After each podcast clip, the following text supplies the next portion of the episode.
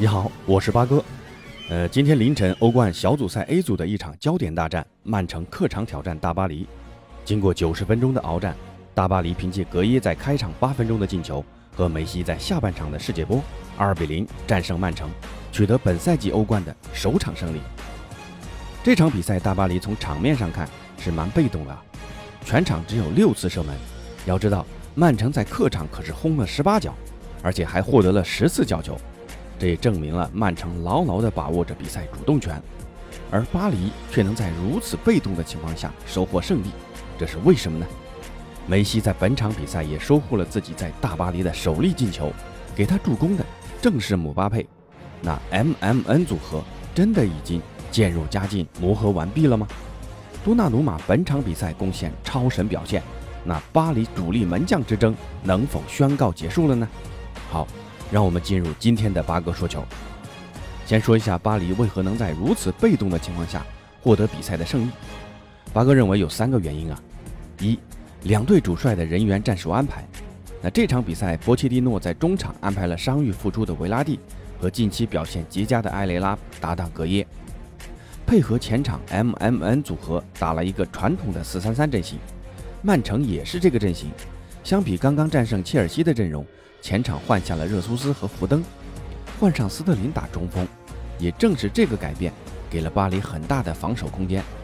瓜迪奥拉的这个人员改变，不知是想在巴黎主打快速反击，还是为下一场联赛打利物浦留力。用斯特林打中锋，可以说降低了巴黎的后场防守难度。斯特林在边路的快速突破是最能发挥他的功力的，在中锋位置就有点高不成低不就。身高不高，也决定了高球基本放弃争抢，而巴黎的两个中卫人高马大，对于斯特林的快速启动的威胁都能应付自如。而且这场比赛，波帅把努诺门德斯放在右左后卫的位置上，他在左路的防守可以说是非常成功啊。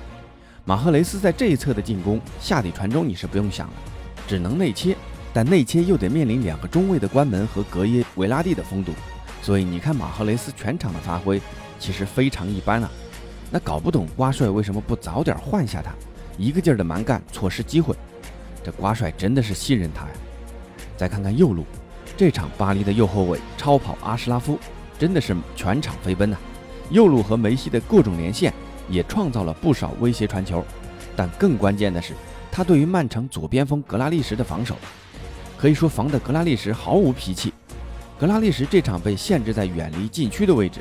他往日犀利的内切突破，这场是不见了，更多的是巴黎双人包夹下无数次的回传或者长传转移到右路给马赫雷斯，往禁区的突破是一次也没有。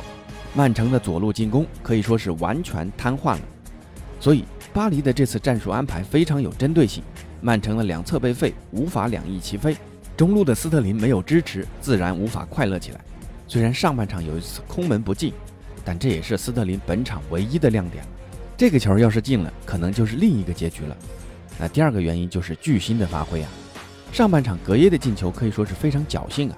梅西右路传给姆巴佩，姆巴佩下底传中，结果内马尔踢呲了，皮球还被曼城后卫摸了一下，刚好被格耶守株待兔，打了个远角。如果说这个球是曼城立足未稳，巴黎也有运气成分，那第二粒进球就纯粹是巨星的闪光了。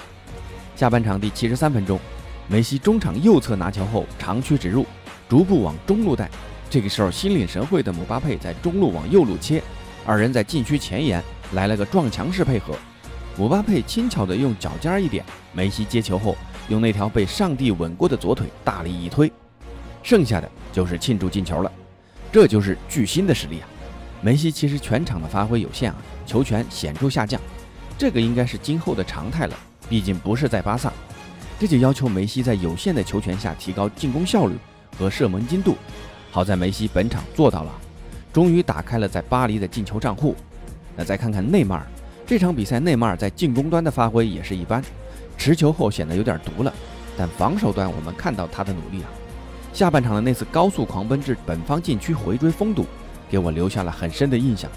这个跟第一个因素有很大的关系。波帅肯定在赛前做过战术布置安排，要求前场的球员也必须参与到防守中去，否则以之前在法甲那种表现，指望这种级别的球星干这种活儿那是天方夜谭。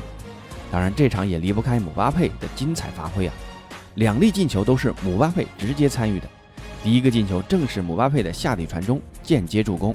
那第二个进球也是姆巴佩极高的球商，先是无球跑动给梅西错位拉开空当，并且轻巧的脚尖拨球助攻，这真的是超级巨星的实力啊！难怪皇马会死盯着不放呢。那最后不得不提的就是门将多纳鲁马。身高臂长的优势在本场比赛表现得毕露无遗，曼城的前锋无数次的进攻都被欧洲杯最佳球员封堵住，关键是很多球都是直接扑住，没有脱手，没给曼城二次进攻补射的机会。不管是地面进攻还是半高球，都能轻松化解，这太厉害了。那再说说最后一个因素，巴黎的球员的团结一心。那刚才说了，内马尔都能回撤到己方禁区回追防守。梅老板更是在比赛最后阶段放下身段，去躺在地上当任意球的门墙。这你能想到球王能干这种事儿吗？而且看梅西干了这个之后，接下来的任意球门墙，姆巴佩也自觉的去躺下了。这在以前哪轮到他们三个去干这种事儿？这也说明了巴黎的巨星们为了胜利团结一致的决心。也正是这种团结一心，可以看到巴黎球员打出少有的防守足球，而毫不违和。在法甲踢顺风球踢惯了，这逆风球现在也能踢了。那八哥觉得这支巴黎真的是前途不可限量啊！好，聊完巴黎的获胜原因，再来说说梅西的进球是不是代表 MMN 的磨合完毕？这赛季正儿八经的 MMN 同时上场，这场只能算是第三场。前两场 MMN 组合都没发挥出多大的威力，之间的配合还很生疏啊。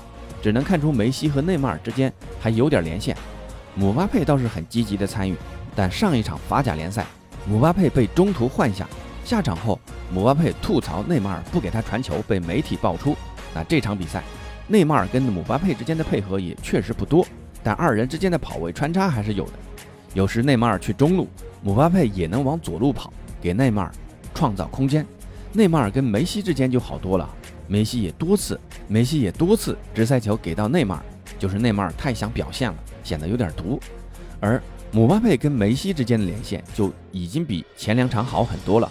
梅西也愿意尝试和姆巴佩之间回传做球，这跟之前更愿意找内马尔一样的道理。三大巨星之间的配合和跑位也能发现，在不断的提高啊。但看得出他们之间还需要更多比赛的磨合锻炼，就此断定这个组合磨合完毕还为时尚早。那最后聊聊门将的问题。这场比赛多纳鲁马的表现可以说就是超神，高接低挡没有多纳鲁马干不了的活，就差扑个点球了。前几场主力门将都是纳瓦斯，纳瓦斯也确实给出了不俗的发挥。两大门神也引爆了巴黎主力门将的选择难题。那到底选择谁来为巴黎镇守大门，给了波切蒂诺幸福的烦恼，也被媒体爆出多纳鲁马对于近期无法上场表示了不满。这场比赛之前，波帅也说了，每次都是到了开场前才能决定两位门将谁才能出场。可能也正是这种举措，刺激着两位门神良性竞争，不断给出超神发挥。但长期来看，这也不是个事儿，还是要早点决定下来。可以参考下巴萨当初的安排：布拉沃主打联赛，特尔施特根主打杯赛。那巴黎可以让纳瓦斯打联赛，让多纳鲁马主打杯赛。更为年轻的多纳鲁马才是巴黎的未来，但毕竟多纳鲁马刚来球队，还是要过渡一下。希望波帅能早点在内部形成共识，避免节外生枝。毕竟多纳鲁马可不是能让人安生的性格。好，如果朋友们对八哥的观点有其他意见，欢迎在评论区留言，咱们一起讨论。那今天的介绍先到这儿，咱们下期见。